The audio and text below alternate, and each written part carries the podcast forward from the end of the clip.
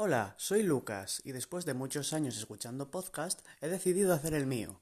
Este podcast tratará sobre tecnología, dispositivos móviles, aplicaciones y demás servicios.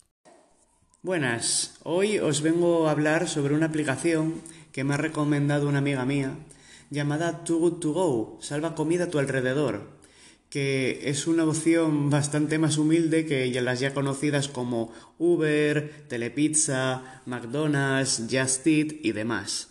La app consiste en ofrecer comida que si bien ya tiene algo de tiempo pero que sigue estando en buen estado o por supuesto que iban a ir a tirar ya después del final del día porque nadie ha comprado eso que se había preparado, esos platos, esas comidas, lo que hacen es los establecimientos ponerlo en esta aplicación, como si de una especie de Wallapop de comida se tratase. Y una vez ahí, pues bueno, la aplicación veremos en qué sitio es donde nos lo ofrecen, aparte de que podremos descubrir muchos otros restaurantes y centros de comida precocinada y demás.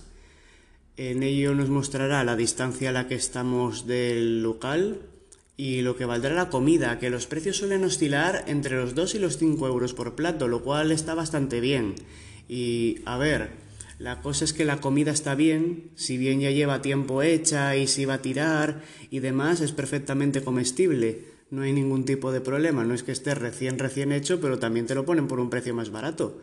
Y así evitamos ir tirando la comida, lo cual viene muy bien. La aplicación funciona de una forma muy simple encuentras un establecimiento que te guste y haces un pedido para pagarlo a través de la app, es verdad, se pueden hacer los pagos directamente desde Too Good To Go, no hace falta utilizar PayPal por el medio ni nada así. Eh, luego recoges tu comida en el horario establecido, que suele ser últimas horas de la tarde y demás, cuando ya están recogiendo la tienda. Y por último, pues bueno, disfrutar de tu comida sabiendo que además ayudas al medio ambiente. Como ya he dicho, pues bueno, se puede echar un vistazo en una especie de mapa que aparece en la aplicación para descubrir incluso nuevos restaurantes, meterlos en tu lista de favoritos e incluso compartirlos con tus amigos. Esto ya también, además de los propios restaurantes, pues toda tienda que venda alimentos puede sumarse a esta propuesta, como por ejemplo incluso supermercados y pastelerías.